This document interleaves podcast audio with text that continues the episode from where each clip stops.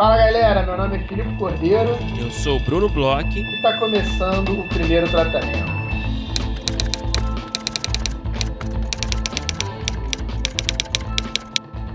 Fala, Brunão! Tudo bem? Fala, Filipe Cordeiro! Como você está? Será que você está feliz aí porque você fez a sua festa como torcedor na noite de ontem no jogo do Flamengo, correto?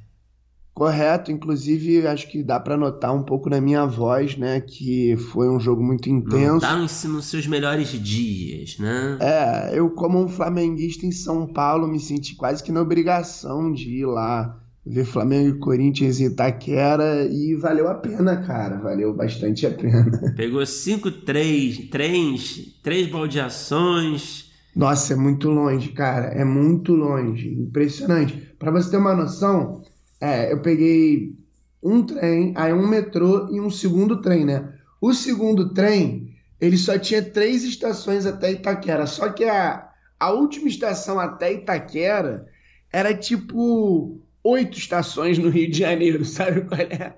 O trem não chegava nunca, cara. Sim. Parecia que eu tava indo pra outra cidade. Mas valeu a pena, né? Pô, só valeu a pena, só valeu a pena. É... E aí estamos aí, né? Vivos contentes e de volta aqui na Labuta, né, Brunão? Estamos de volta, estamos numa semana muito importante, né? A gente já vai abrir as inscrições para o PTC Lab. É... Mas antes, né, Felipe, eu acho que seria legal a gente compartilhar aqui é, um recado dos nossos parceiros do Cena Aberta, é, falando um pouco do, das atividades que vão acontecer no Frapa é, a gente tem um recado aí gravado, não tem? Temos sim, vamos ouvir aí o que eles têm um recado importante para a galera. Oi, gente, aqui é a Carol, tô passando rapidinho para dar um aviso para vocês. O Cena Aberta estará no Frapa nos dias 8 e 9 de setembro, no workshop analisando a abertura do seu roteiro. Então a gente vai fazer uma dinâmica muito parecida com o que a gente faz aqui no podcast, só que ao vivo. Vocês conferem tudo lá no site do Frapa. Participem! Participem! Esperamos vocês no Frapa! Bom, então tá todo mundo convidado para assistir, as inscrições já se encerraram. É, nós estaremos lá, claro, assistindo na primeira fila. Vai ser super informativo, divertido, como sempre ao Cena Aberto. E o Cena Aberto ao vivo, né? Que vai ser uma experiência única. É isso. E agora, essa semana, né, Brunão? A gente fechou é, passagem, hotel, tudo lá do Frapa. Tô contente também. Mais uma vez aí vou dividir contigo. Uba, uma cama de casal, King! Poxa, desde antes da pandemia que a gente não dorme juntinho. É, é eu sinto saudade do seu, da sua concha. Mas, Brunão, além aí do Cena Aberta, né? Como você já antecipou aí, a gente tá abrindo para quem escuta o episódio quando sai na quarta-feira, é, amanhã. Na verdade, aquela pessoa que considera que é, passou da meia-noite e ainda não mudou o dia, é quase que hoje, né? Daqui a pouco, para quem está ouvindo aí na quarta-feira, a partir de meia-noite do dia 4, né?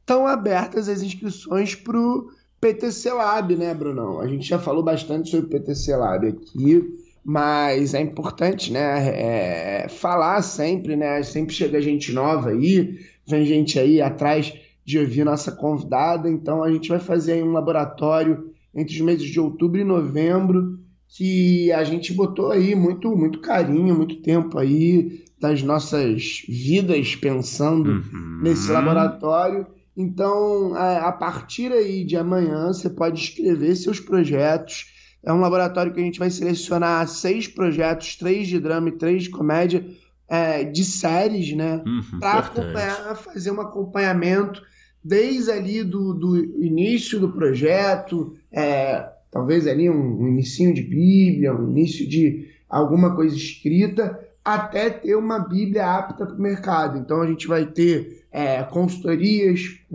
comigo, com o Bruno, com roteiristas aí do mercado, como o Rodrigo Castilho, a Júlia Lordelo. A gente vai ter masterclasses também é, com a Alice Marconi, o Maurício Riso, a, a Renata Misrahi. Masterclasses essas, Brunão, que é importante frisar. Todas as pessoas que se inscreverem vão poder participar não só os selecionados, né? Exatamente. Esse é um grande diferencial, cara, do PTC Lab. Essas masterclasses com esses três incríveis profissionais vão ser abertas a todos os inscritos. Então, é, você vai se inscrever. Se você, enfim, acontecer de você não ser selecionado, é, você vai ter, na pior das hipóteses, é, a oportunidade de acompanhar essas três masterclasses sobre assuntos diversos é, de narrativa, de série. Então a gente vai ter Alice Marconi falando sobre personagem, Renata Mizrahi falando sobre diálogos, o Maurício Riso falando sobre piloto. É, o que vai ser muito legal. A gente vai ter também consultoria de produção com a Clara Bessa e o Marcos Pierre da Racor. E no final, um pitching final que vai ser o grande clímax do laboratório para players do mercado, dos projetos participantes do laboratório. Porra, vai ser demais, cara. Eu tô muito animado. Como o Filipe falou, as inscrições ficam abertas aí a partir do dia 4 de agosto, que é agora amanhã, né? Se você está amanhã, ouvindo, né? se você está ouvindo no dia 3 de agosto, que é o dia de lançamento desse episódio. Então, a partir da meia-noite do dia 4, você já pode se inscrever. É muito simples. O passo a passo é esse, só você entrar lá. Se você não for apoiador ainda do primeiro tratamento, você entra lá na Aurelo, orelo.cc barra primeiro tratamento. A partir da meia-noite vai ter a categoria lá PTC Lab para você se tornar apoiador. Então é só você se tornar apoiador na categoria PTC Lab e em seguida preencher o formulário de inscrição do laboratório que está no nosso site. É, primeirotratamento.com.br barra PTC é, traço lab, enfim, vai ter lá o link do PTC Lab logo na home do nosso site. Então é isso, é só você se tornar apoiador na Aurelo, aurelo.cc para primeiro tratamento na categoria PTC Lab e preencher o formulário para o laboratório no nosso site até o dia 29 de agosto, até às 23h59 da noite do dia 29 de agosto.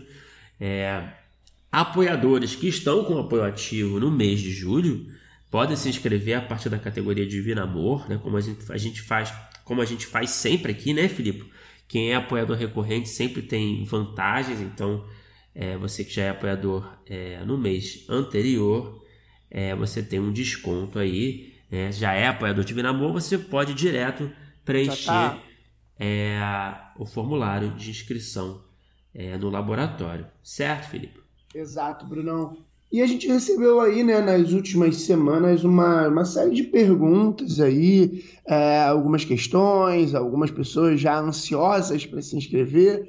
E eu acho que é legal a gente falar um pouco sobre essas perguntas, porque é a dúvida de uns, né? Inclusive, a gente recebeu mais de uma dúvida, mais ou menos, no mesmo, no mesmo assunto, então a gente vai selecionar né, as perguntas principais aí que a gente consegue fazer meio que um resumo das respostas, porque pode servir para todo mundo, né, Brunão?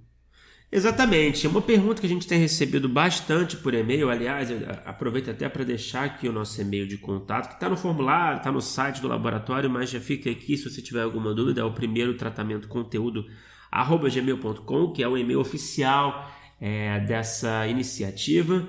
Bom, a gente tem recebido algumas perguntas é, bem recorrentes aí, parecidas na verdade, né? A gente tem recebido perguntas do tipo: ah, meu projeto é uma antologia, é um drama, mas é uma antologia. É, eu posso participar do laboratório? Ah, meu projeto é uma série de comédia, mas é infanto-juvenil. Eu posso participar do laboratório? E a resposta para todas essas perguntas é sim, você pode participar do laboratório. É, não importa o formato do projeto, o importante é que seja uma série e que se encaixe nos gêneros drama ou comédia, é, principalmente. Então não tem muito mistério. Pode ser uma antologia, pode ser um, um infanto juvenil, é, pode ser um suspense, um thriller né, dramático, né, não, não tem nenhum problema em relação a isso. É, é, drama e comédia, a gente selecionou drama e comédia porque, na verdade, eles abraçam é, todos os gêneros, né? De certa forma. Então, assim, é, tanto no drama quanto na comédia, se a gente voltar lá atrás, né? Eram os dois grandes gêneros, e aí você tem as variações dele. Outra pergunta que a gente recebeu, e essa aí eu acho que é interessante, Brunão. E dramédia? O que, que a pessoa deve fazer se ela tem uma dramédia? É simples também, né? É, você vai ter que escolher na hora de, de, fazer a sua inscrição qual é o gênero predominante do seu projeto. Né? Uhum. Então essa é uma decisão do criador, da criadora do projeto, não tem, é, não cabe a nós também na hora de fazer a sua inscrição, você vai optar pelo gênero predominante. É, eu imagino inclusive, Brunão, que quem tem uma dramédia é, possa pensar assim, aonde está precisando mais é, trabalho. Se a pessoa se sente mais confiante na comédia, de repente está precisando é, ter um olhar ali de drama, pode se inscrever como drama. Se a pessoa, é, ah, no drama eu acho que eu estou tranquilo, mas eu preciso trabalhar melhor minha comédia, meus beats de comédia, a forma. Pode se inscrever ali em comédia. Eu acho que também é uma, uma forma estratégica da pessoa. Acho é. que esse gênero combina os dois, mas é isso que você falou, assim. É, os, as próprias pessoas, elas vão entender ali mais ou menos o que, que são os gêneros predominantes dos seus é. projetos e aonde que elas precisam trabalhar ele melhor para escrever. E é o que você falou também. Se o, se o, o projeto for serializado, tá dentro. Pode ser Sim. antologia, pode ser infantil, pode ser é, a loucura for aí que vocês criarem em termos de formato, séries de cinco minutos, séries de é, três filmes de três horas. Vale tudo na hora da inscrição. A gente vai olhar, vai entender, vai entender o que, que faz sentido, né? E vai analisar os projetos. Exatamente. Outra pergunta que a gente tem recebido é: tenho que me inscrever como apoiador e pagar somente o mês de agosto para participar da seleção ou tenho que continuar com os pagamentos? E a resposta que a gente sempre dá também nessas iniciativas, que sempre funciona dessa forma, né? Você precisa apenas fazer o apoio é, do mês respectivo é, da iniciativa. Então você, é, para participar do laboratório, você só precisa fazer o apoio no mês de agosto. Depois, se você desejar é, deixar de ser um apoiador, você pode fazer à vontade, após a sua inscrição, você pode cancelar o apoio quando você quiser. Exato, Brunão. E, e ainda digo mais, assim, é, a, a pessoa que, por exemplo, é, cancelar a inscrição, né, que precisa cancelar a inscrição, é, não vai ter é, nenhum tipo de problema, nenhum tipo de... Cancelar apoio, você diz, né? Cancelar apoio, é verdade. A pessoa que cancelar o, o, a pessoa que cancelar o apoio, não vai ter nenhum tipo de problema para a seleção, obviamente. Claro. E se for selecionada, também não vai precisar apoiar durante os meses que o, o, o, laboratório está acontecendo. Então você vai fazer é, o apoio para fazer a inscrição agora, né, em agosto, e depois, se você quiser retirar o apoio, não vai ter nada até o fim do laboratório que te obrigue a voltar a ser apoiador. Esse apoio do mês de agosto vale como inscrição e vale como participação, vale como tudo. Então, é, fiquem tranquilos, vamos dizer assim, que se você for selecionado, não vai precisar pagar nada mais. Se você é, quiser retirar o apoio, é, é, óbvio, né? A gente sempre fala que é, são os apoios que fazem com que a gente continue conseguindo manter o podcast cada vez mais assim. A gente está é, é aumentando né, a estrutura do podcast, a gente está cada vez com menos tempo para certas coisas, então sempre é importante, mas, mas também é, é, é, isso, a gente também, a partir desses eventos, a gente consegue né, é, fazer um investimentozinho aqui no podcast, então fiquem tranquilos, é só o apoio agora no mês de agosto, e vai poder participar de tudo, vai poder é, participar das masterclasses, mesmo que não seja selecionado, vai estar dentro de tudo aí que a gente tem dentro do laboratório. Exatamente. Então é isso. É, a gente espera os projetos de vocês. E estamos animados, cara. Acho que vai ser legal, vai ser uma experiência rica para todo mundo, para a gente, para os outros é, convidados, para os roteiristas selecionados, para os players, enfim. Mal posso muito... esperar aí para o começo. Tô muito animado também, cara. Muito animado mesmo. E se inscrevam aí. A gente aguarda as inscrições de vocês. Tô curioso para os projetos. É, também, cara. Tô muito, muito curioso. curioso. É, também, cara. Quem será que está por vir, né, cara? É, tô muito curioso. E fica aí o convite. E, Brunão, agora vamos falar do nosso episódio de hoje, né? a gente conversou aí com uma roteirista que tem uma vasta experiência né, em diversas formas de escritas diferentes, tem uma experiência acadêmica interessante. É, tem uma, uma coisa que eu, achei, que eu achei legal na conversa, que foi, de certa forma, uma migração de escrita ali, de roteiro, ela já escrevia roteiro é, num lugar assim de programas de TV e quis passar para ficção, que eu acho que é uma coisa que é, que é interessante, que eu acho que acontece com muitas das pessoas que nos escutam. Conta aí, Brunão, com quem que a gente conversou. Filipe, a gente teve o grande prazer de conversar com a Andréa Yagi, uma roteirista com muita história, muita bagagem para compartilhar com a gente, com os nossos ouvintes. Ela começou como roteirista, é, assistente de roteiro, na verdade, é, na primeira temporada da série Cidade Invisível da Netflix. Depois ela acabou trabalhando já em salas é, como roteirista, diversos projetos ainda confidenciais. É, ela trabalhou com, com desenvolvimento, é, foi coordenadora de desenvolvimento da Paranoide, estagiou lá fora em, em grandes produtoras nos Estados Unidos. É, cara, foi um papo muito legal com a Andréia, foi um papo de carreira, de mercado, de como é que é essa coisa do assistente de roteiro, como é que o assistente é, ele navega pelo mercado, como é, como é que é um assistente vira roteirista, quais são os desafios, os obstáculos no meio desse caminho, enfim, foi um papo muito legal, muito informativo que eu adorei. Foi demais, vamos escutar que tá muito bom.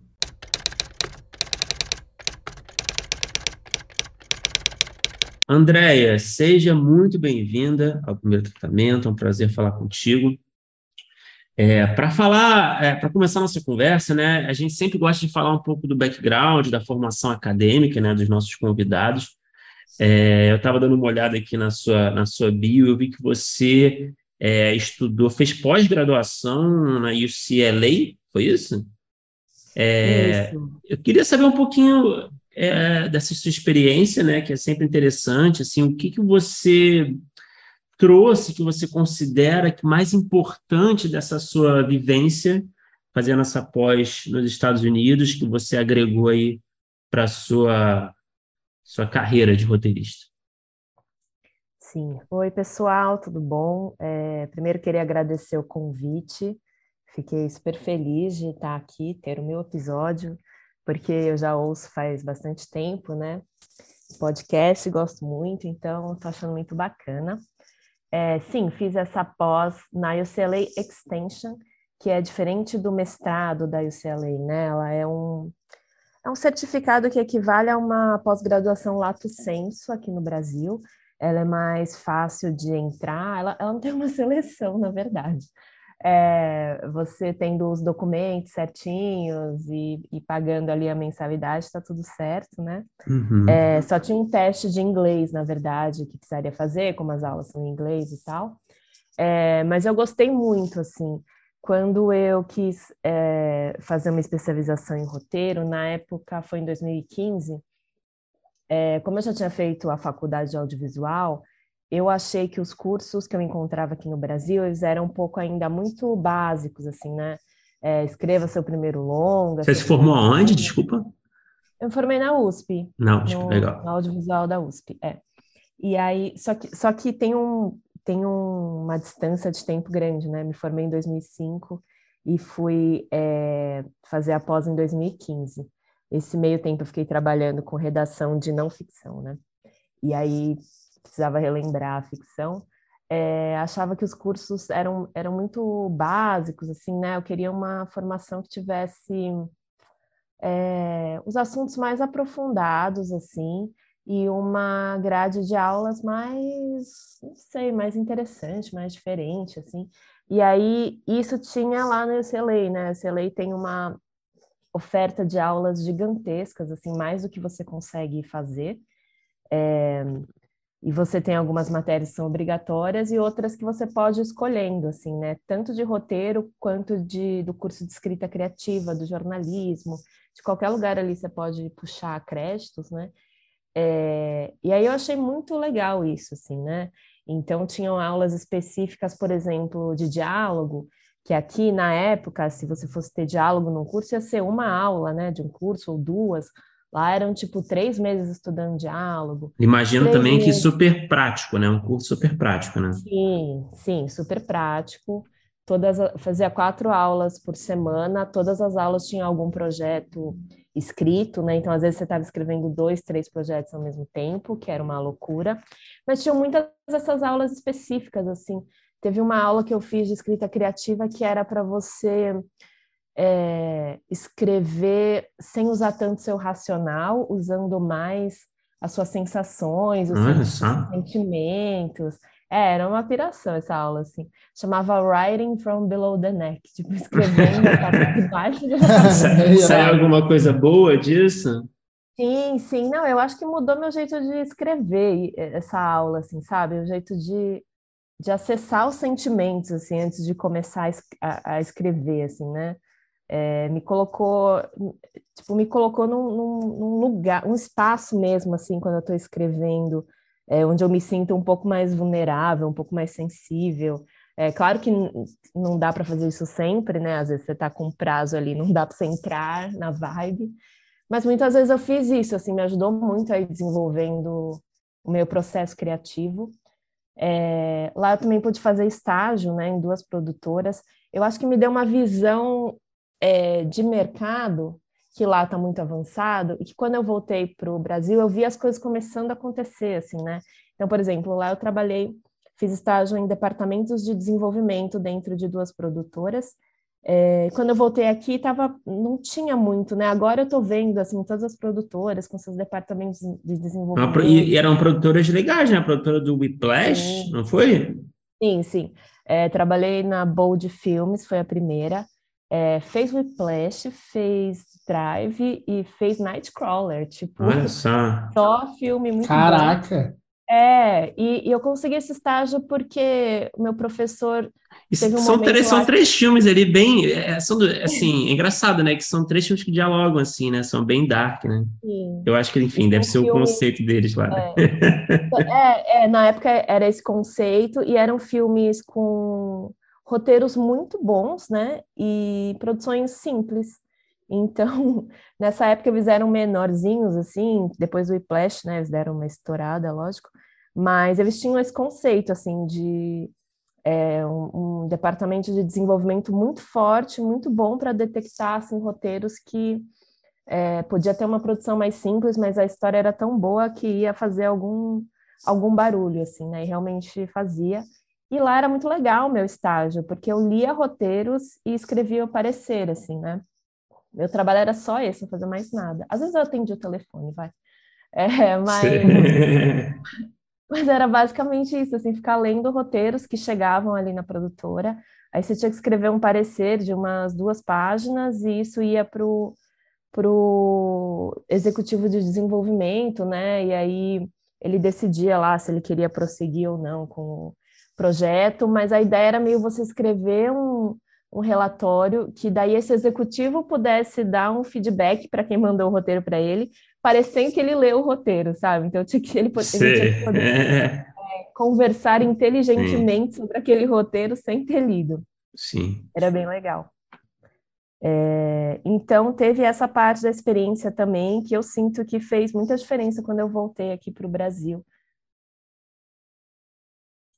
André, é, eu ia aproveitar essa, essa pergunta que o Bruno começou por aí, ia fazer uma pergunta sobre primeiros trabalhos, mas eu fiquei muito curioso é, sobre essa parte que você falou dessa escrita é, below the neck aí. Uhum. E eu queria tirar uma curiosidade: tinha algum tipo de exercício? Alguma, tem algum tipo de exercício que você faz? Você usa isso normalmente? Hoje em dia, como você falou, né? Quando tem os prazos, é uma coisa que é, às vezes não dá para acessar, mas pelo que eu entendi, é uma coisa que você usa bastante. Então, eu acho que eu. Hoje em dia eu não sei dizer o quanto eu uso daquilo. Eu sei que foi muito importante ali naqueles. Foi, foi uma das primeiras eu fiz no primeiro trimestre que eu cheguei lá, assim, essa aula. E eu sei que nessa época foi muito importante. Eu não sei o quanto eu já incorporei e fica uma coisa mais natural, né? Mas tinha uns exercícios. A primeira aula parecia que estava fazendo uma aula de artes cênicas, assim, porque a gente fez uns alongamentos, uns exercícios, assim, umas coisas meio viajantes. Esse professor era ator, inclusive. É, e aí tinha alguns exercícios, sempre tinha alguns exercícios assim, é, e ele ia trabalhando muito da memória e ele pedia muito para a gente ir descrevendo sensações e sentimentos de um jeito mais profundo e mais detalhado, né? Terapia, né? Era terapia, basicamente. É, quase uma terapia. Nossa, tinha, tinha várias aulas que a gente chorava, viu? Olha só. E eu até apliquei alguns desses exercícios que eu aprendi lá em aulas aqui, quando eu fui dar aula, e sempre alguém chora também. É... Mas é um choro bom. um choro bom. Tem... Você quer que eu dê exemplo de exercício? É, se você quiser, pode ser. Eu tô curioso. um exercício que era assim, que acho que foi o que mais mexeu com todo mundo. É... acho que foi um dos últimos assim da aula, era uma... eram dez aulas esse curso. E aí já tinha feito várias coisas, a gente já estava todo mundo meio se soltando e pegando intimidade ali né, na sala. É... E aí era um, um, exercício que ele pedia para a gente lembrar é, de algum momento, de alguma coisa que aconteceu na nossa vida que fazia a gente se arrepiar até hoje, assim, né? Que quando a gente lembrava daquele acontecimento, é, aquilo ainda aquilo ainda arrepiava a gente, dava uma reação física, uhum. né? E aí era para escrever sobre isso por, sei lá, cinco minutos. E aí você não precisava ler essa parte para para a sala. É, e aí você tinha que pensar em duas, em uma palavra, acho que era uma palavra, que resumisse aquilo lá que você passou e depois você aplicava essa uma palavra num personagem que você estivesse trabalhando. E aí você é isso assim, você, você achava um sentimento seu assim muito genuíno e verdadeiro e colo experimentava colocar num personagem, assim, emprestar isso para o seu personagem. E aí é isso, né, emprestava coisas suas e descobria facetas que poderiam ser interessantes para aquele personagem que talvez normalmente você não teria encontrado assim. Mas é Fátima Toledo, né? É, mas mais, mais, mais tranquilinho. Sim, claro, sem traumatizar mas, ninguém, né? Isso. Sem contato físico, sem, sem essas coisas.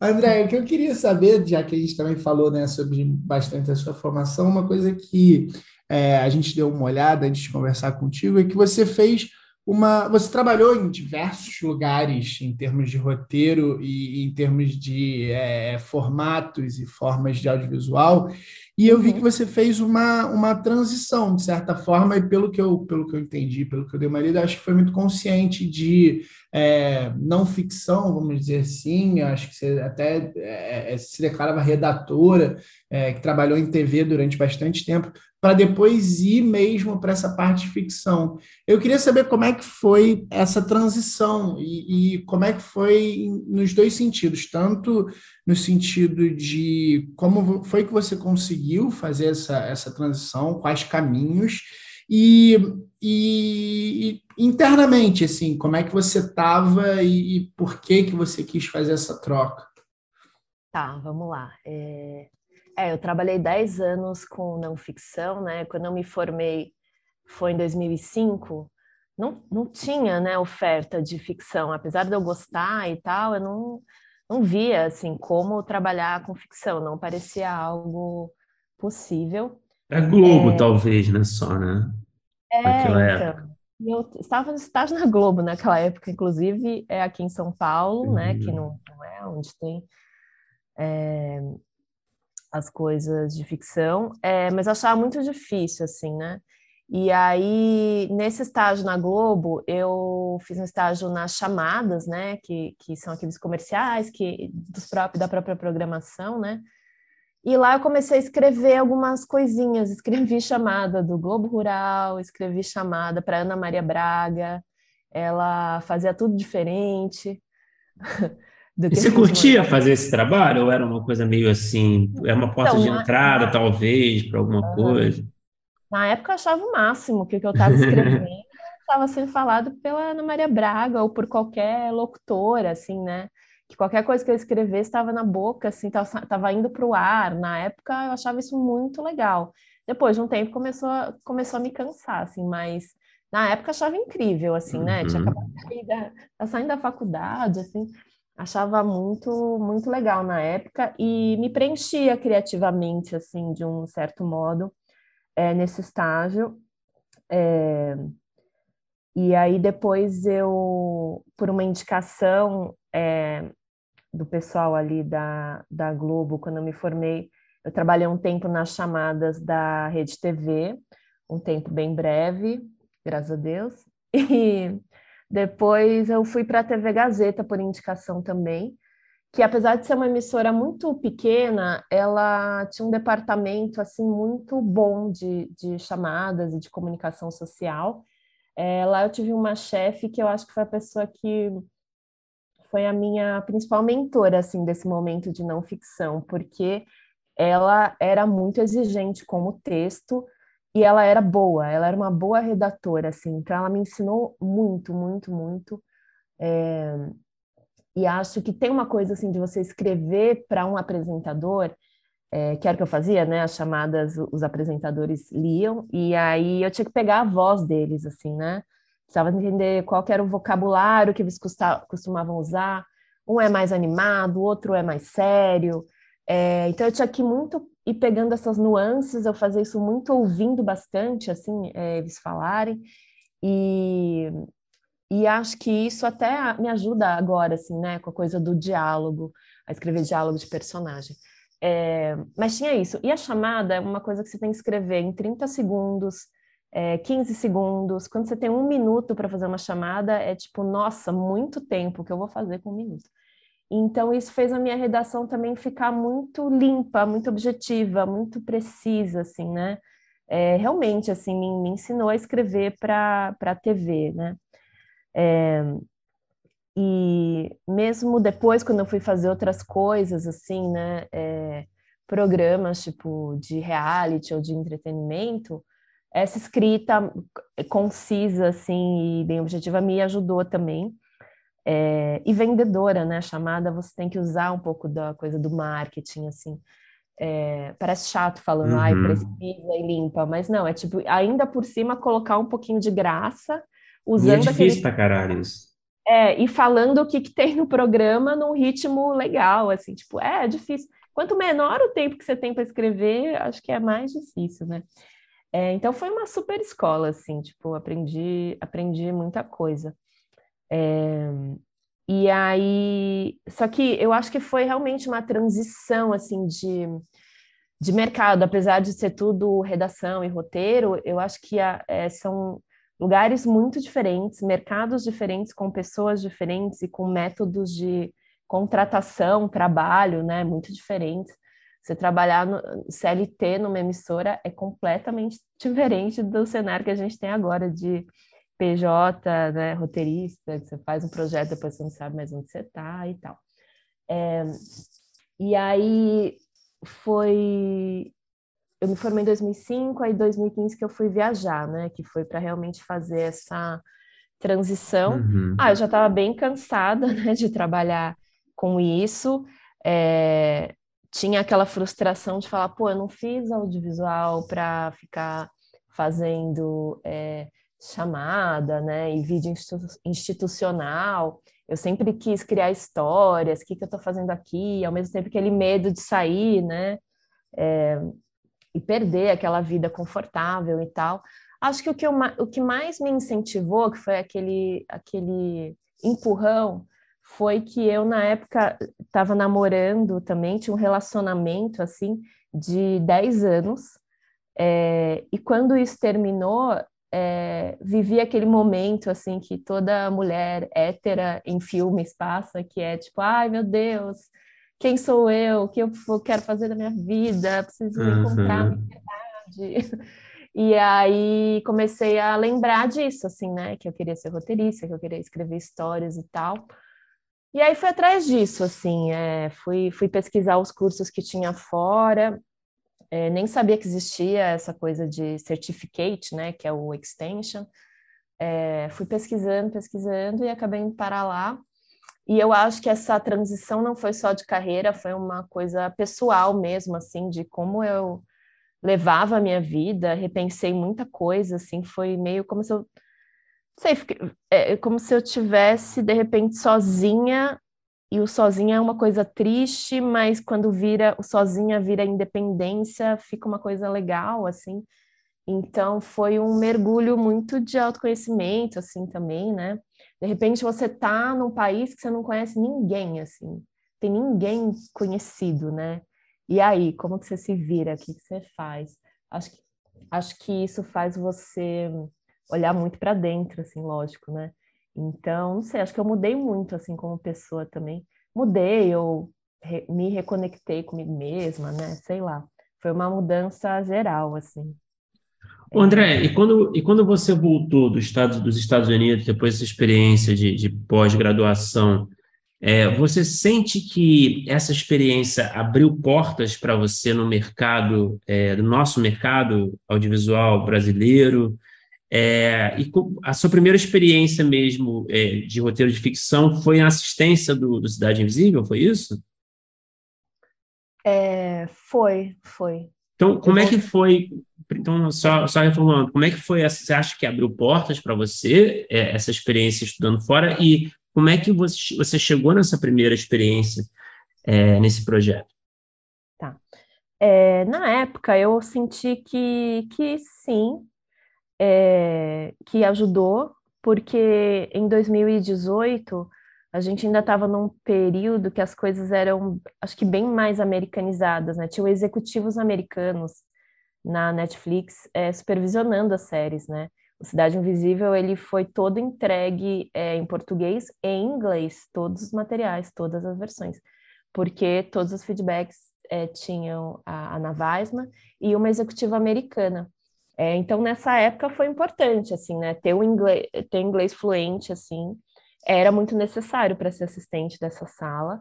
É, e acho que nessa época contou sim. Eu não sei se isso conta tanto hoje, viu? Eu não tô, não tô enxergando isso desse jeito, uhum. que as uhum. pessoas voltam de fora e já tem trabalhos assim é, sendo oferecidos. É, acho que talvez tenha mudado isso, mas naquela época eu acho que ajudou sim. É, tanto por precisar realmente né, de um inglês bom, quanto porque é, acharam legal que eu tinha estudado lá, que é né, num método e sistema bem americano e tal. Então, acho que nessa época ajudou sim. E, Tem mais uma pergunta? Não, é, não, eu queria entender um pouco como é que você foi parar no, no Cidade Invisível, tá. né? Eu acho que acho que é sempre interessante. Então, eu nem sabia o que, que era assistência de assim, sabia é, porque lá nas aulas nos Estados Unidos eles falavam como era a sala e falavam do assistente. É, mas aqui no Brasil eu voltei, eu não tinha me ligado que essa era uma possibilidade, não tinha pensado nisso assim. Mas aí é, tinha uma amiga que estava trabalhando é, na segunda temporada do Coisa Mais Linda como assistente, a Carol Nishikubo, e eu e a Carol, a gente não estudou junto, mas eu cheguei lá na UCLA e ela estava indo embora umas duas semanas depois. Então a gente teve uma convivência muito breve, assim. E até engraçado que eu fui, a, a gente, eu fui morar no, na mesma residência lá estudantil, que é uma cooperativa é, estudantil, é, que ela morava, e morei no quarto dela, dormi na cama dela, assim.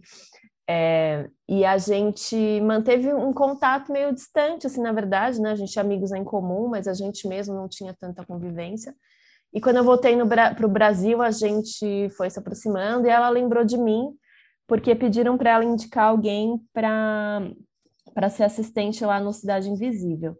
O Cidade Invisível já estava rolando há uns dois ou três meses, é, e quem estava fazendo assistência era uma pessoa que trabalhava como assistente de desenvolvimento da produtora, né? Então estava muito difícil para ela é, lidar com os dois ao mesmo uhum. tempo.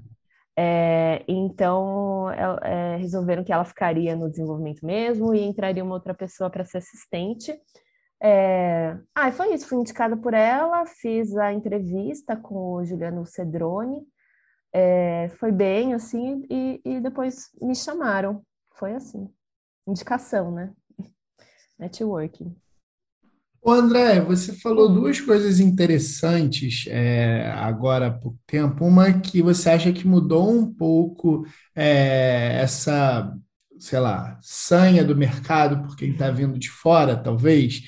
e, e, falou também né, um pouco sobre esse lugar da assistência de roteiro que você em determinado momento nem imaginava. E hoje em dia você tem até curso né, de assistência de roteiro. Eu queria saber como é que é a sua visão é, hoje em dia de mercado para quem está entrando, você que tem bastante aluno que, que vem para esse curso, imagino que focado é, em talvez primeiras oportunidades. Como é que você está enxergando é, o mercado em termos de oportunidades e de caminhos? Então, é, pois é, engraçado, né? Esse curso, na verdade, primeiro eu criei um curso a pedido da Netflix. Eles queriam é, treinar o, os assistentes que já estavam contratados né, nas salas. Mas eu falei, nossa, acho que tem mais gente que vai querer é, aprender isso aqui, né? Isso aqui é bom para várias pessoas. Foi muito difícil a, a sala do Cidade Invisível, assim, é, eu não tinha ideia muito, assim, do que que eu, do que que era o trabalho mesmo de sala, de todas as complicações, da responsabilidade que era ser assistente. Então, tinham muitas coisas ali que eu sentia que se eu tivesse, se eu soubesse antes, teria sido muito mais fácil, assim, a minha vida. E queria muito passar isso adiante, né? Então, eu criei o curso e quando, no começo, quando eu fui começar a vender o curso, eu senti que as pessoas nem sabiam o que, que era assistência, né? Eu tive que ensinar o que, que era assistência para daí as pessoas se interessarem e comprarem o curso. E, e super funcionou, assim, né? É, eu acho que assistência é um ótimo caminho para começar, porque você acompanha uma série de dentro, é, sem a responsabilidade de ter que, de ter que escrever, né, e resolver e salvar a série. É, você faz um networking assim muito bom. É, todos, a maioria dos trabalhos que vieram depois, assim, e até hoje, é, são indicações dos roteiristas que conheci nessa sala, que foi tipo 2018, 2019, né? E ainda rende assim frutos. É, então, eu acho uma experiência muito boa. E eu acho que normalmente você não precisa. Né, nesse meu caso específico, tinha algumas questões ali que eles queriam, mas eu vejo o mercado aberto para pessoas que não têm muita experiência ou que não estudaram fora, né, que nem estudaram numa faculdade conhecida, assim, eu vejo muito mais abertura, assim, vejo é, roteiristas-chefes procurando muito mais é, a vontade ou uma paixão por, por aquele tipo de série, aquele gênero, algum tipo de vivência que contribua para contar aquela história do que propriamente experiência, assim, sabe? Então eu acho que é um caminho muito muito bacana, assim. É uma função, André, é, é uma assistência de roteiro, é uma função que requer também um conjunto de habilidades um pouco diferente também, né, do, do roteirista normal. Não sei se você concorda comigo. É, queria que você falasse um pouco disso, assim, é, o, o que exatamente faz o assistente de roteiro? É, tem um trabalho todo de organização, né? De, acho que o assistente de roteiro talvez seja a pessoa na, na sala que mais sabe o que está acontecendo, né? Uhum. Que mais conhece a história mais profundamente. Queria que você falasse um pouco para quem não está muito ligado. Tá. É, primeiro, assim, tem, tem experiências muito diferentes, né, de, de assistência, porque acho que às vezes nem as produtoras e nem os roteiristas chefes às vezes sabem muito bem o que, que eles querem do assistente, o que, que o assistente está lá para fazer. É, mas eu acho que quanto mais experientes assim em, em, lidar com streaming, tanto as produtoras quanto esses chefes de sala, mais eles vão percebendo assim, né, o quanto é necessário necessário ter alguém ali que não está é, só focado em, em criar e escrever, mas que está focado em outras coisas também. É, uma sala de roteiro ela gera muito material, né? Além das coisas que você precisa entregar, as versões de Bíblia, versões de escaleta, versões de roteiro de cada episódio. É, além do que você entrega, você gera muitos documentos, você faz muitas pesquisas, você explora muitos caminhos que aí você vê que não dá certo, aí precisa ir para uma outra para uma outra possibilidade, você faz estudos, né? Você faz gráficos, post-its e tal. É, então, essa grande gera todo, toda essa informação e você precisa de alguém é, dando suporte para conter isso, para fazer esses documentos, né? Sejam atas, tabelas ou é, gráficos, é, para organizar todos os rascunhos e materiais e ideias anotadas, assim. É, o Ricardo Chese fala que o assistente é o guardião das ideias. Acho super bonito assim, hum. esse nome.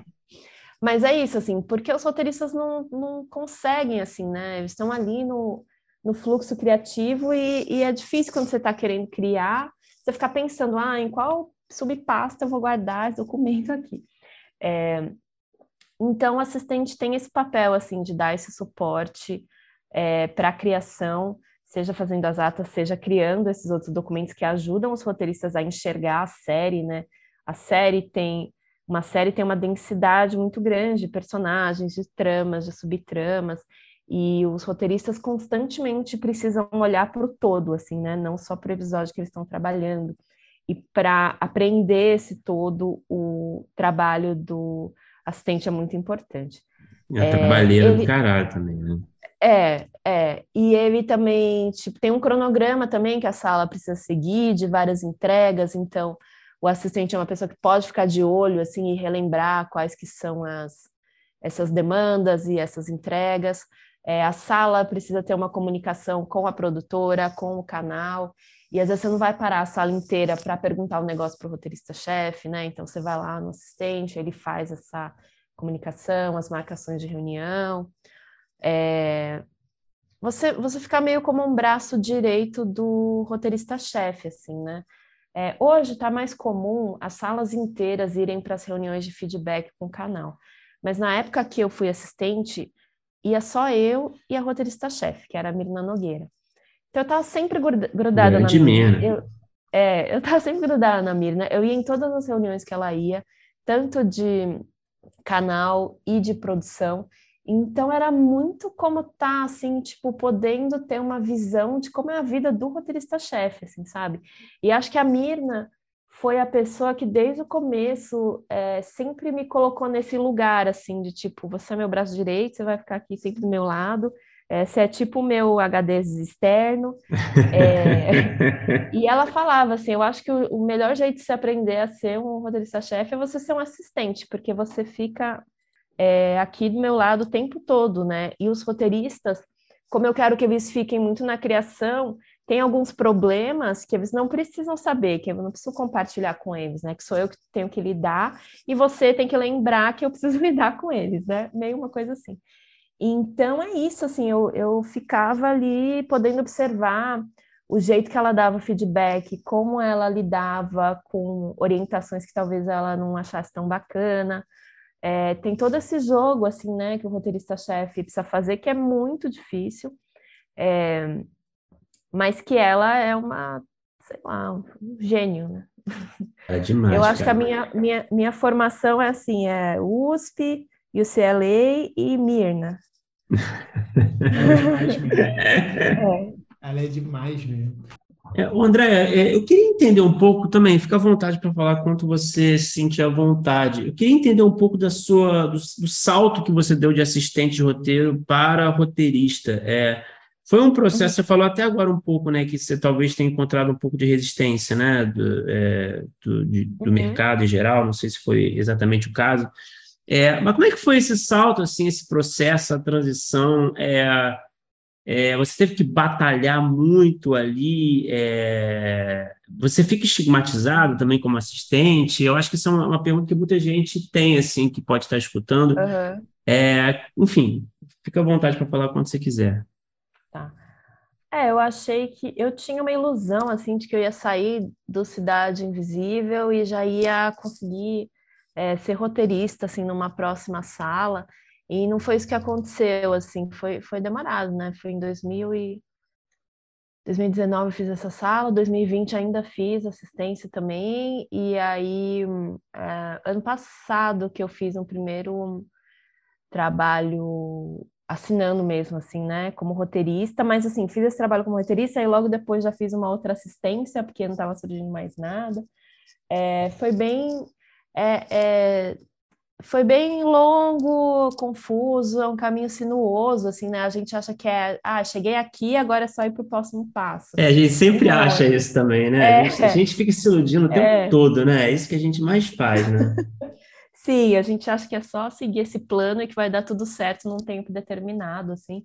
E não é, assim, é demora, é enrolado, é, é difícil.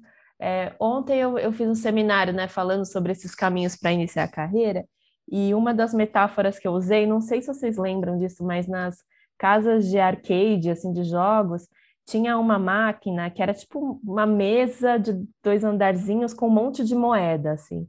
E aí você ia jogando as moedinhas lá no, no lugar que você achava que era melhor, e vinha uma pá empurrando essas moedas, só um tequinho assim, o suficiente para elas Sei. quase caírem da beira da mesa, mas elas nunca caíam, assim.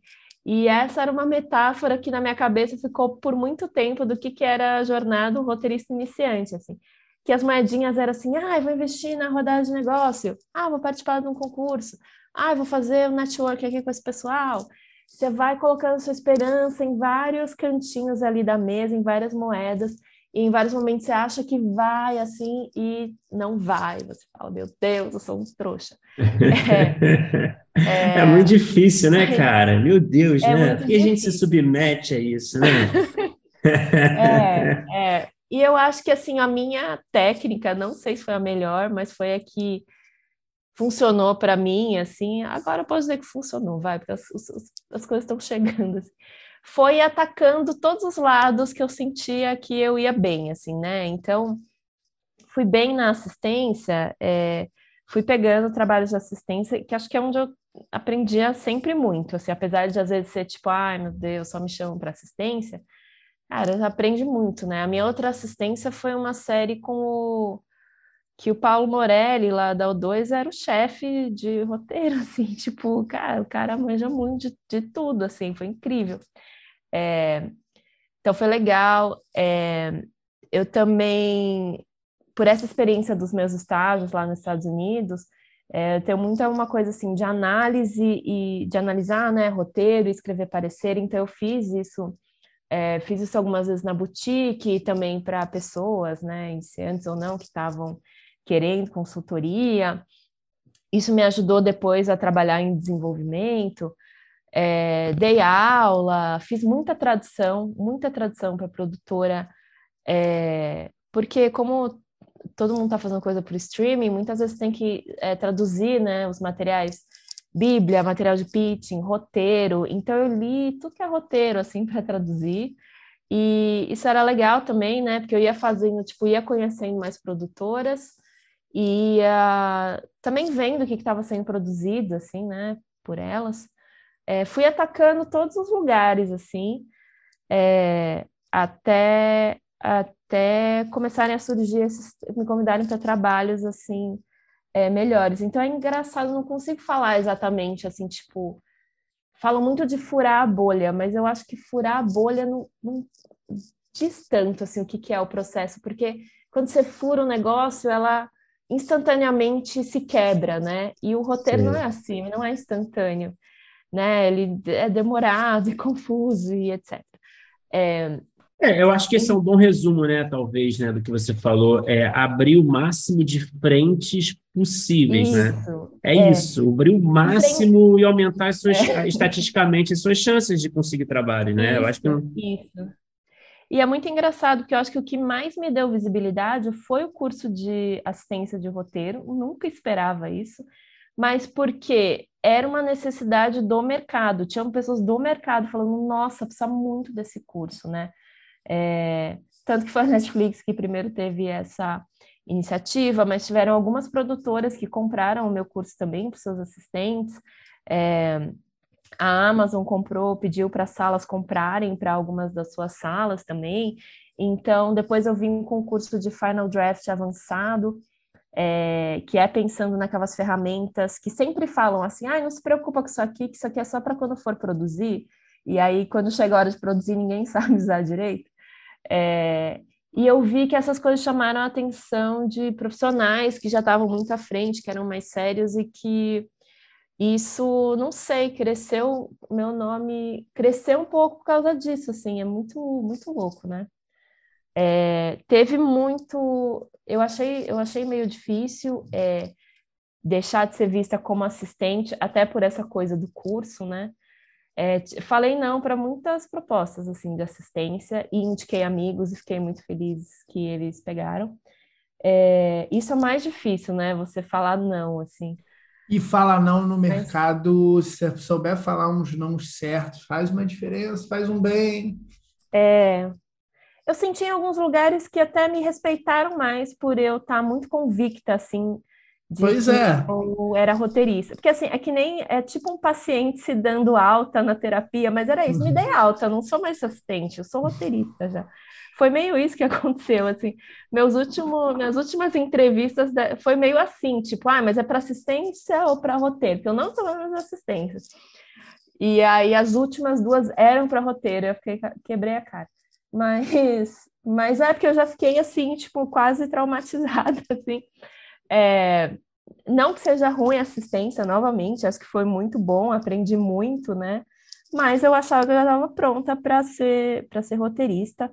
É, agora, assim, né, recentemente, que eu estou assinando assim, as minhas, os meus primeiros roteiros com crédito roteirista, mas eu já estava fazendo algumas coisas em desenvolvimento, assim, né? Então, é, é, atuando como roteirista, mas em bíblia de venda, para adaptar um, um livro aqui ou uma coisa lá, né? Tenho um, uns trabalhos assim, esperando virar aí nas, nas produtoras, que eu considero que já é um trabalho de, de roteirista, né? Você está tá ganhando para escrever, para criar, enfim.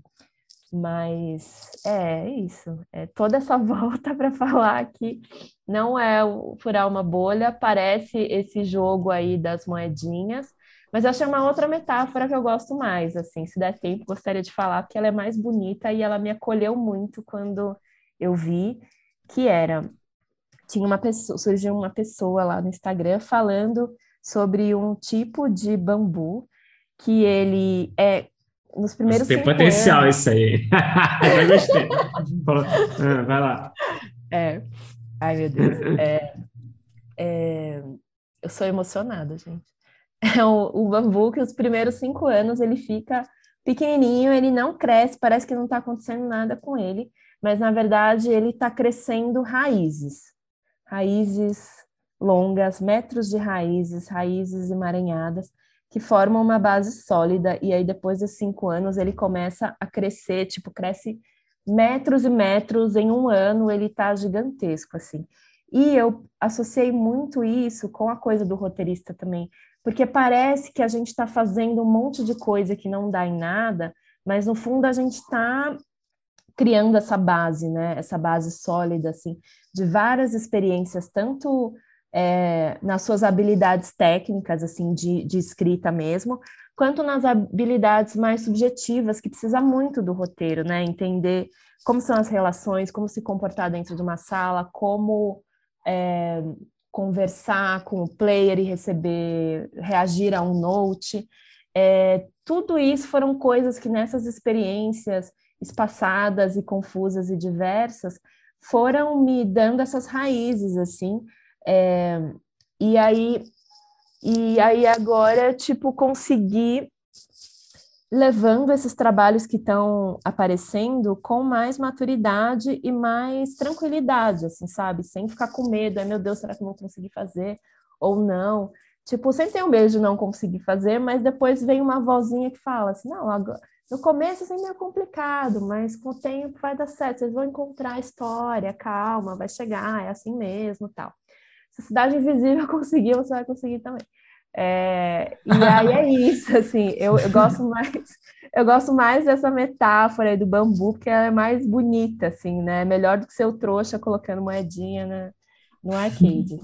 Não, maravilhosa essa metáfora. Eu até é, fiquei até na dúvida se eu faria a minha próxima pergunta, porque a metáfora foi muito boa. Mas eu vou fazer, e, e, e aí não sei. É, tem alguma coisa, agora jogar para um outro lado, tem alguma coisa que você vê que está rolando? É, porque eu estava ainda mais nessa das moedinhas, que você acha que talvez seja uma roubada, ou que você acha que talvez é, não, não seja criar melhores raízes. Tem alguma coisa que você vê assim que, que talvez não vale? Porque eu acho que é, a gente nessa profissão a gente tem é, diversos caminhos muito diferentes. A gente aqui com o podcast, conversando com roteiristas diferentes, a gente tem uhum. é, talvez zero histórias que elas são iguais. É, uhum.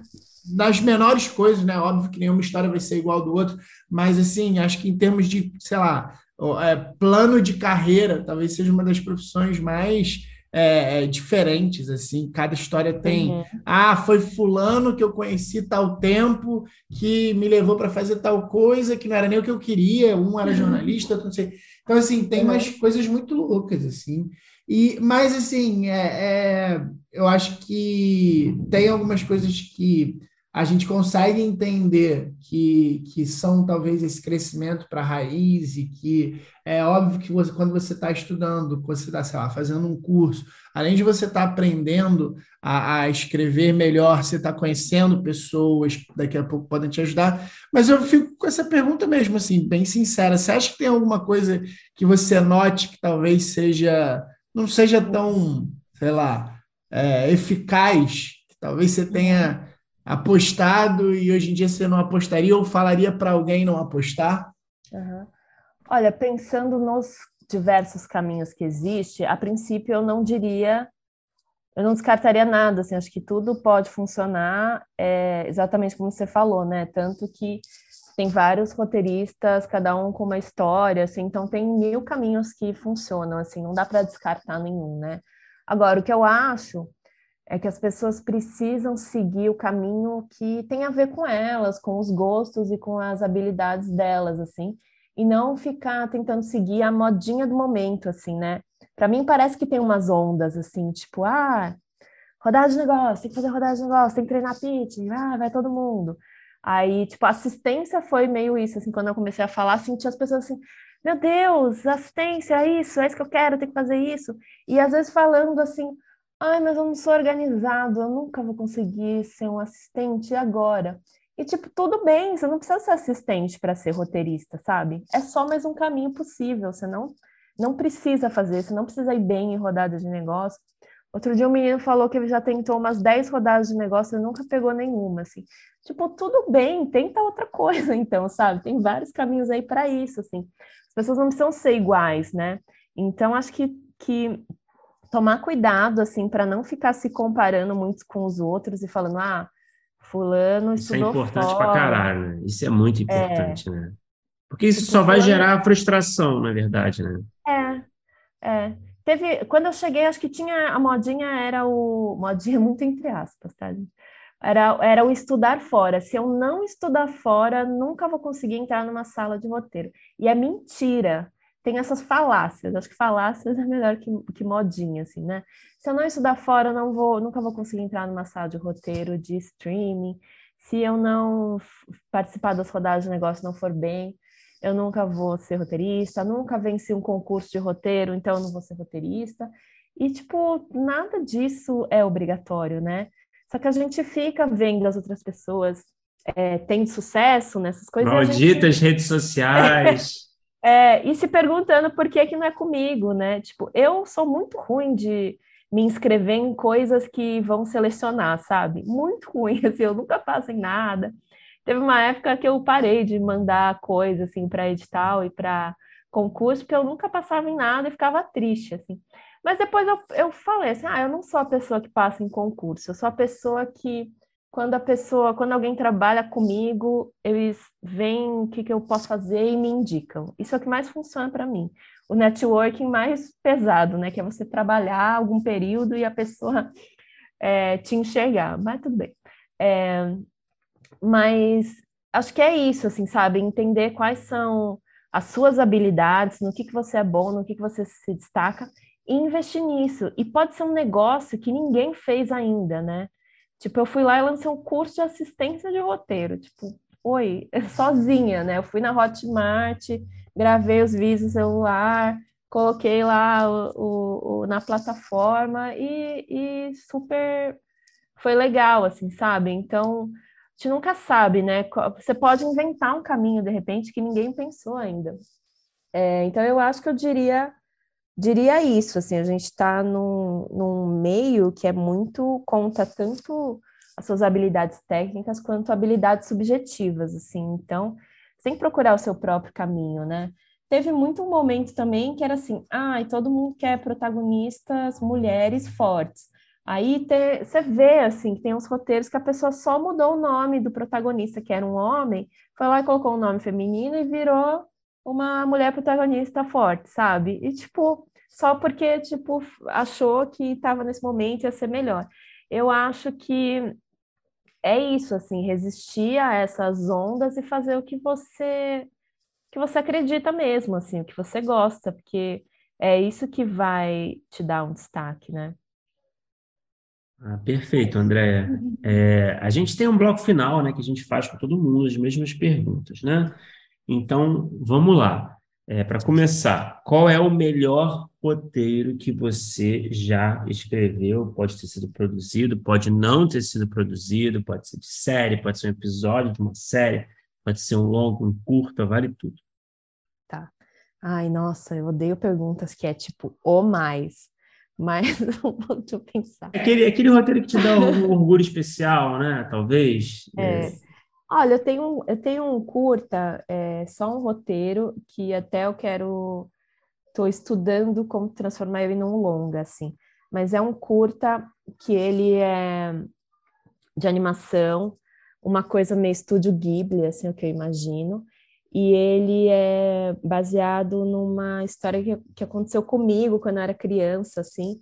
Uma vez eu estava lá num sítio que a gente tinha no interior, meu avô estava lá junto, é, é um velhinho japonês que super da roça, né, veio para o Brasil com, com a jovem, assim, adolescente praticamente, é, é, que, é que com 18 anos as pessoas já eram adultas, né, na época que ele veio. Sim. Mas é, veio para trabalhar em, em fazenda de café, assim, né, uma vida de imigrante bem difícil, assim, né. Então é uma pessoa muito, muito sábia, muito inteligente.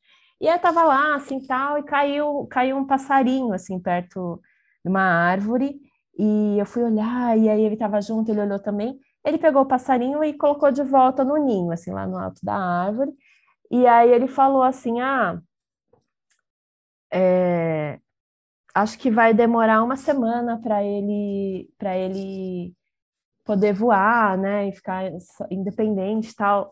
Eu falei, nossa, uma semana. Ele, é, você sabe quanto é uma semana? Eu, não, não sei. É, e aí ele falou assim, ele falou assim também, é, isso se a mãe dele não rejeitar ele, porque ele ficou com o cheiro da minha mão. E aí isso para mim, eu era criança, né, ficou muito assim, meu Deus, como assim a mãe, uhum. uma mãe de um passarinho pode abandonar o passarinho e tal, e, e fiquei chocada com isso. E aí eu escrevi esse curta que é meio é meio esse acontecimento, mas fazendo uma metáfora com, com o divórcio dos pais dessa menina, que ela é muito pequena para entender, mas que ela sente como um abandono também, então como que ela vai sobreviver, né? Se o pai ou a mãe abandonarem e tal. É, eu gosto bastante, gosto bastante dele, assim, ah, acho que... É, eu estou tentando escrever algumas coisas que venham de um lugar mais da minha origem, assim, né? Da minha raça, é, com mulher amarela. E é muito difícil, assim, porque não tem tanta referência, assim, né? É, o Ghibli é uma, o Ghibli é uma grande referência nesse mundo mais infantil. Eu acho que até tem, assim, né? Boas referências. Mas quando eu vou escrever coisas mais adultas, assim, é difícil. Eu me vejo escrevendo personagens que é, que, que é para ser como eu, ou como, a, como a minha mãe, como a minha irmã, e eles soam e fazem coisas que eu falo, não, isso aqui a Jennifer Lawrence faria, não a minha mãe, sabe? Então é difícil, assim, é, mas estou trabalhando nisso. Porra, demais, demais. E qual é o pior roteiro que você já escreveu? Novamente, vale tudo. Pode não ter sido produzido também, né? Tantos. Ah, eu não sei. Olha, o, o longa que eu fiz lá na, lá na durante a UCLA, fiquei uns, fiquei uns nove meses escrevendo ele. Foi muito importante, assim, como processo, porque foi a primeira vez que eu escrevi, né, um, um longa, assim, do começo ao fim. É, e eu achava ele ótimo, eu me divertia, aprendi muito escrevendo ele. Só que eu fui ler ele esse ano, eu achei tão ruim. Eu falei, meu Deus, coitado. Tinha coisas boas. tinha coisas interessantes. Não, tinha coisas Mas o que, que você achou ruim, assim? É tipo, é, é- é coisa de Então, exposição? É, Eu acho, é, eu acho que é uma co- coisas específicas, assim, não é todo ruim, vai.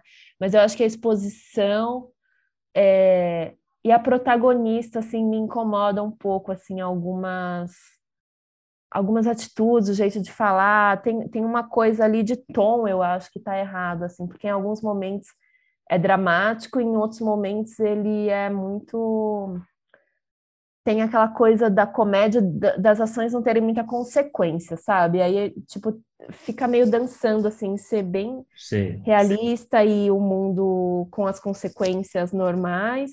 Em outros momentos, coisas meio que, que não conversam tanto. É um pouco bagunçado nesse sentido, assim. Eu lembro que esse roteiro, tipo, ele também teve uma primeira passada que eu pensei nele num certo tom, e depois eu fui recebendo uns feedbacks, assim, que eu acho que fui me perdendo nesses feedbacks, tentando transformar esse filme numa coisa mais comercial, e ele se perdeu um pouco, assim, sabe? É, mas eu acho que também já trabalhei tanto nele que eu estou pronto para dizer adeus a ele, assim, então ele vai ficar lá desse jeito. Coitadinho. E André, o que que você assistiu, nacional, estrangeiro, qualquer formato, série, longa, curta que seja, que quando terminou você pensou, putz, eu queria ter escrito isso? Ai, meu Deus. Esse, esse é o tipo de pergunta que eu fico bugada. Peraí. Vou pensar. Eu gostaria de ter escrito. Olha, eu gosto muito de de baixa fantasia, sabe? Quando a fan- não é aquele mundo inteiro que é fantástico, tipo Senhor dos Anéis, mas é um mundo real que aí tem algum elemento que é fantástico, assim, né?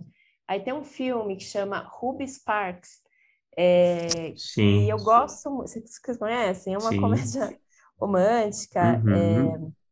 que eu amo, assim, porque é tipo um cara que ele, tudo que ele escreve sobre uma personagem, que seria a namorada perfeita, é, uma menina de verdade faz, assim, né? É, do Paul, com o Paul, Paul Dano e a Zoe Podendo, sim. Kazan. Uhum. Foi ela que escreveu, né? Eu não sei se ele escreveu junto, acho que foi só ela. É, e eu acho muito legal, assim, muito bonito quando você pega algum elemento fantástico e faz uma metáfora com coisas muito reais, assim, né? É, então, essa coisa de num relacionamento você querer mudar a pessoa que está do seu lado, você achar que se você mudar só um negocinho vai ficar tudo bem, e esse negocinho desequilibra tudo, e na verdade você não tem controle nenhum, né? Não dá para você se proteger desse jeito, assim. Então, acho que eu gosto muito desse filme, assim, ele não é tão novo, mas eu gosto, gosto muito desse tipo de, de narrativa. Caramba, eu acho que é a primeira vez que a gente escuta essa resposta. É muito específica Ah, mesmo. Sem dúvida, não, não tenho dúvida, não. Que bom que vocês É. gostam do Ruby Sparks, porque geralmente legal, eu as pessoas gosto. falam e parece um nome meio tonto, né? Tipo, Sei. Mas eu legal. Ah, É, legal. e para terminar, Andréia, qual é, talvez você tenha falado aí já na primeira resposta, qual é o projeto que está no topo da sua lista de prioridades para ser realizado algum dia? É, novamente, fica à vontade para compartilhar quando você quiser da história, quanto da premissa, enfim. Seria esse projeto que você mencionou? é, acho que. Peraí, deixa eu pensar. Olha, essa hora tem. que os, eu- essa hora que os, os streamings estão escutando. Pois é. Isso que eu tô pensando. É, se eu posso falar o que eu quero. É que, na verdade, assim, eu tô agora com dois projetos que são que não são assim autorais, coisas que eu tô fazendo para mim, que são trabalhos. É uma série na Netflix, que é a primeira vez que eu vou ser roteirista numa série de streaming, então tô super feliz. É, e tem um, um longa, é, que é uma comédia de Natal, de família, assim, que tá, que tá, os direitos estão cedidos para uma produtora, eles estão fazendo pitching aí. É, e eu tô muito focada nisso agora, assim, porque eu esperei tanto, né, para para finalmente poder trabalhar é, em projetos desse tipo, assim. É, então agora eu tô muito, tô, tô meio deixando de lado esses, esses projetos mais pessoais por enquanto.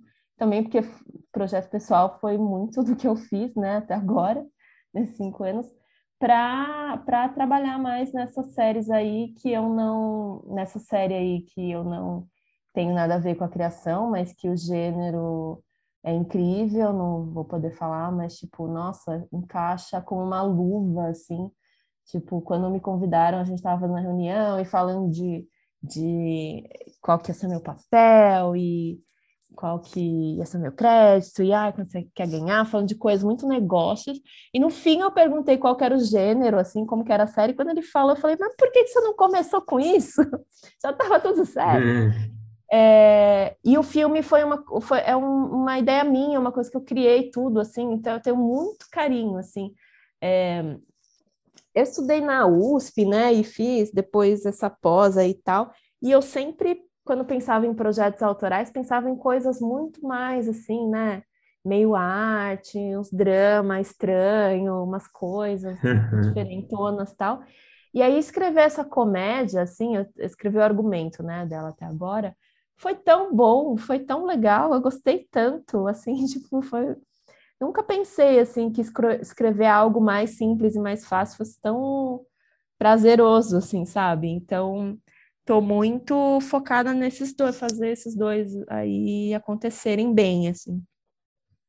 Pô, demais, André. É, sucesso aí para você e, pô, muito obrigado por conversar com a gente.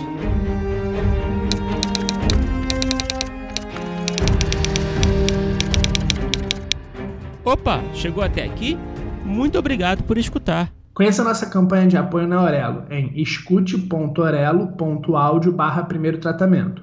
Por lá você pode ganhar recompensas exclusivas e nos ajudar a continuar conversando com os nossos roteiristas favoritos. Tem dicas, comentários ou sugestões?